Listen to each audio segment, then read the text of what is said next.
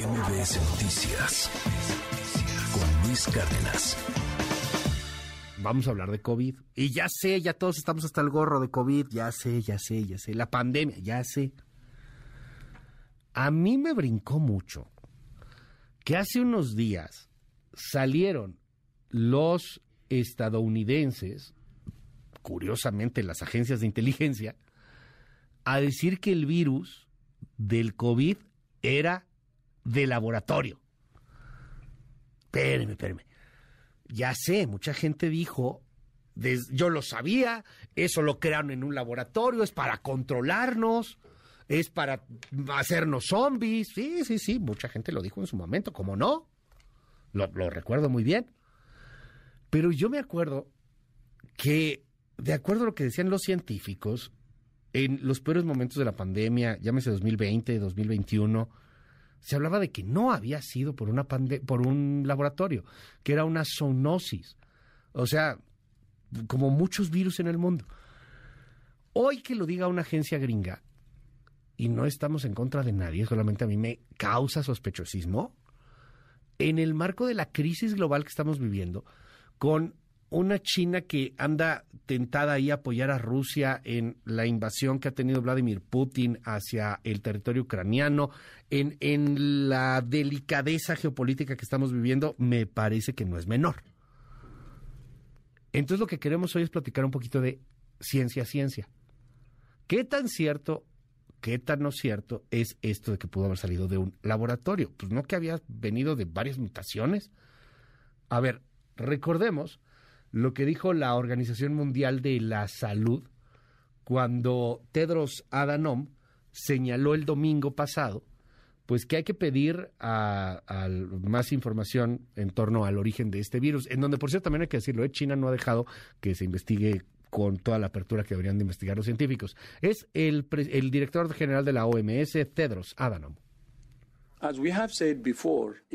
Como hemos dicho antes, si algún país tiene información sobre los orígenes de la pandemia, es esencial que esa información se comparta con la OMS y la comunidad científica internacional, no para repartir culpas, sino para avanzar en nuestra comprensión de cómo comenzó esta pandemia, para que podamos prevenir, prepararnos y responder a futuras epidemias y pandemias.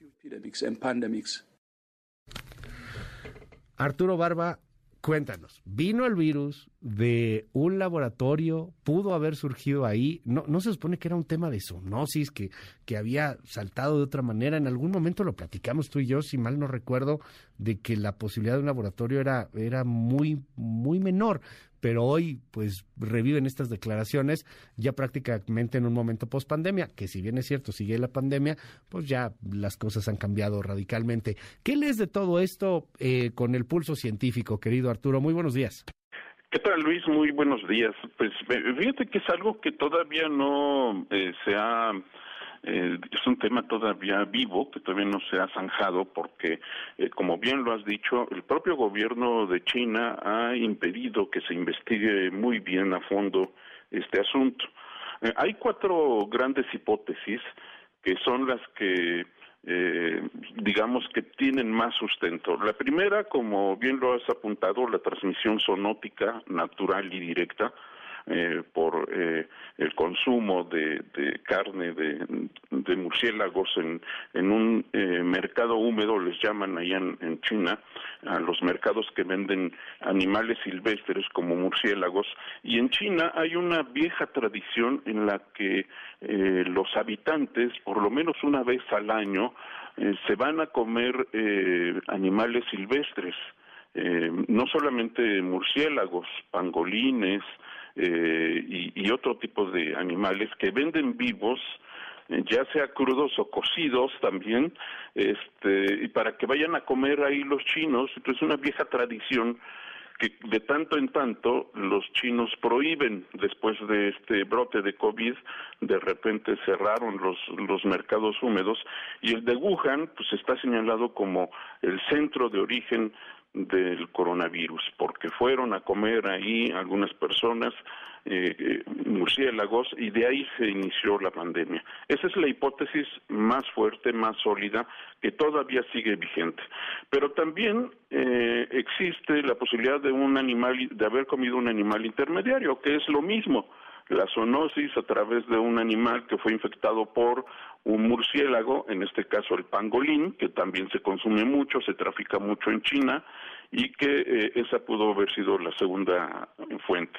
La tercera es la comida congelada en China, que pudo haberse contagiado, ya sea por peces o por cualquier otro animal, que pudo haber saltado también a través de estos mercados húmedos que venden animales eh, silvestres.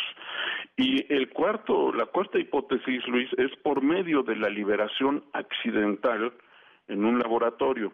¿Y por qué existe esta duda? Porque muy cerca del mercado húmedo de Wuhan eh, se mudó un laboratorio donde se investigaban esos eh, virus que eh, portan de manera natural los murciélagos, los coronavirus. Eh, se han hecho estudios, investigaciones y las dos misiones de la OMS que han entrado y que han podido investigar un poco lo que ocurrió, eh, han detectado que un laboratorio de, de, alta seguridad de Wuhan se mudó muy cerca de, un de ese mercado húmedo de Wuhan, y existe la hipótesis de que de manera accidental científicos que estaban trabajando con coronavirus se infectaron y ahí se empezó a propagar el coronavirus. Bueno, pues el, departamento, la, la, oficina de inteligencia y contrainteligencia del Departamento de Energía de Estados Unidos volvió a revivir esa hipótesis. Sin embargo, el propio gobierno estadounidense señaló que esta es una hipótesis con baja credibilidad. Pero eh, no es la primera vez, Luis, que el gobierno estadounidense lo señala. Recordemos que el propio Donald Trump se encargó de propagar no solo la liberación accidental del laboratorio, sino la liberación intencional de, un, de ese laboratorio de Wuhan y como origen del coronavirus. Pero fue parte, pues, de eh, la lucha y la guerra que ha existido, la guerra de baja intensidad, la guerra fría de baja intensidad que ha existido entre Estados Unidos y China. Y que, y que ahora no es extraño que se reviva, Luis, porque recordemos que mientras Joe Biden fue a Ucrania para conmemorar el primer aniversario de la invasión rusa de Ucrania, eh, viajó al país eh, europeo y en ese mismo día el gobierno chino estaba firmando un acuerdo con Putin, un acuerdo en el que le proporciona apoyo y, armas y esa tensión entre ambos gobiernos ha continuado. A partir de, esta, de este acuerdo entre China y Rusia, en Estados Unidos también se prohibió eh, el uso de la aplicación de TikTok entre eh, funcionarios del gobierno estadounidense y en dispositivos y computadoras públicas. Entonces, eh, lo más probable es que esta, eh, este, el reavivar esta cuarta hipótesis del origen del coronavirus esté orientado más o menos a presionar al gobierno chino nuevamente. Sin embargo, la OMS en, hace un año, Luis creó una un grupo de científicos para investigar el origen del coronavirus. Y hasta ahorita, Luis, desde, desde el año pasado, no ha podido ingresar a China para seguir investigando esa hipótesis de la liberación accidental en el laboratorio eh, biológico de, Wuhan. Eh, y hasta ahorita no podemos tener la certeza. Por eso, eh, Tedros Adhanom señaló la importancia de compartir la información en cualquier país donde se tenga esa información, de cualquier país, digamos China. Dime ahí algo, Arturo, porque se está, eh, o sea, se está reviviendo este asunto en medio de la política y es algo de lo que hablamos desde el principio. El tema de la pandemia se trató más con política que con ciencia. Hoy, de nueva cuenta, lo ves así, o sea, porque es la opción menos probable que haya sido fabricado en un laboratorio y que se les haya escapado o que haya sido este, utilizado intencionalmente para generar una crisis de este tamaño. La teoría de la conspiración es muy tentadora, o sea, está de moda las series de zombies y estas cosas, pues llama, llama la atención, pero tú nos dices puede ser lo menos probable, pero ahora se reaviva y ya bajo otra administración, la de Joe Biden, en medio de toda esta crisis geopolítica. Sí, el, desde 2021, Luis, Joe Biden revivió estas sospechas a través de información que generó el FBI, que es la segunda agencia de inteligencia, que también ha señalado el origen intencional. Ahora, este origen intencional, Luis, podría ser porque eh, en ese laboratorio se investigan los coronavirus que porta de manera natural eh, los murciélagos. Eh, ahora, es decir, no fue inventado, sino que lo tomaron, lo aislaron y lo estudiaron los investigadores chinos, como lo han hecho no solamente con este, sino con muchos otros. Hasta ahorita se han identificado más de 64 coronavirus en los murciélagos. Y no solo lo estudian los chinos, también otros laboratorios en Francia y en Estados Unidos fundamentalmente. Es China, Estados Unidos y Francia. Ellos estudian los coronavirus porque es de importancia mundial, más ahora. Eh, desde antes de la pandemia lo hacían estos eh, científicos de estos países y de otros países más también.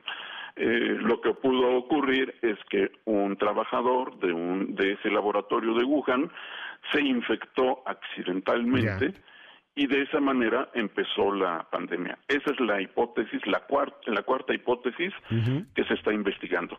Ahora, yo creo que esto obedece ahorita, dado que el gobierno chino no permite entrar a hacer investigaciones y aclarar el asunto, investigar más a fondo esta hipótesis de la liberación accidental, pues entonces van a continuar las especulaciones y no se ve que el gobierno chino esté dispuesto a, dejar entrar a este equipo de, de, de 17 científicos de 17 distintos países de la OMS para investigar y zanjar el tema. Ahora, es muy importante, Luis, porque eh, esto puede volver a ocurrir. Sin embargo, la hipótesis de la, del contagio zoonótico accidental en estos en mercados húmedos de China, yo creo que es la más probable. Si millones de chinos van a comer cada año por lo menos una vez a esos mercados animales salvajes, yo creo que ese riesgo va a continuar en China. Entonces, en, China y en el mundo, lo que, lo que se tendría que hacer es prohibir esa práctica absurda que predomina en China. Vamos a seguir de cerca ahí el tema hoy, Arturo. Y para cerrar rápidamente, mañana se conmemora el Día Internacional de la Mujer. Habrá protestas, habrá marchas, habrá reflexiones sobre el tema. Y en ciencia, pues como que los tienen abandonadas, ¿no? Como que no es precisamente algo que celebrar para, para la mujer en el marco de, del apoyo científico en nuestro país. Sí, no, no hay nada que conmemorar el Día de la Mujer en la ciencia mañana. Eh, lamentablemente eh, la situación de las mujeres en nuestro país y en el mundo sigue estancada. En México solo una tercera parte de los investigadores del Sistema Nacional de Investigadores está compuesto por mujeres y esto no se ha incrementado y ya han pasado cuatro años, Luis, en cuatro años ya las políticas públicas deberían tener impacto y en el caso de la ciencia no no ocurre así. Y recientemente se publicó un artículo científico en la revista Nature eh, Physics eh, en el que analizó eh, este efecto Matilda. El efecto Matilda eh, es un término acuñado en 1993 y que hace referencia al prejuicio en contra de las mujeres científicas que le niega el reconocimiento de sus logros. Este nombre proviene de una científica sufragista y abolicionista estadounidense que se llamó Matilda Jocelyn. Eh, ella denunció que sus atribuciones y sus inventos eh, que realizó en el siglo XIX se le otorgaron a sus colegas hombres. Y este efecto Matilda permanece aún ahorita, Luis. Eh, de acuerdo a esta investigación en Nature Physics, eh, las mujeres son menos citadas sus trabajos científicos son menos citadas que los hombres por el simple hecho de ser encabezadas por mujeres. Hicieron una investigación en más de un millón de artículos científicos y demostraron que era 10% menos veces citadas su trabajo científico. Es muy importante las citas para la ciencia. en función de las citas se contrata gente, se promueven, se valora más el trabajo científico y eso es lo que no se hace con las mujeres. El efecto Matilda permanece y se sigue reconociendo menos a las mujeres científicas, Luis. Es bien interesante, o sea, 10 veces citan 10 veces menos a las mujeres que a los hombres. Así es, por el simple hecho, no por sus contribuciones ni el contenido de los trabajos científicos, simplemente porque son encabezados por mujeres. Ya. Gracias, querido Arturo. y ni empleagio, ¿verdad? O sea, bueno, eso no pues, ese es otro, otro asunto. Ese es otro asunto. No, no, el, trabajo de las mujeres es de tan buena calidad como cualquier otra persona, Luis. Te mando un gran abrazo, Arturo Barba. Mil gracias. Como siempre te hacemos ahí en tus redes. ¿Cuáles son? Sí, en arroba abanaf, en sapiencideas.com y también en su tinta en MBS Noticias, Luis. MBS Noticias con Luis Cárdenas.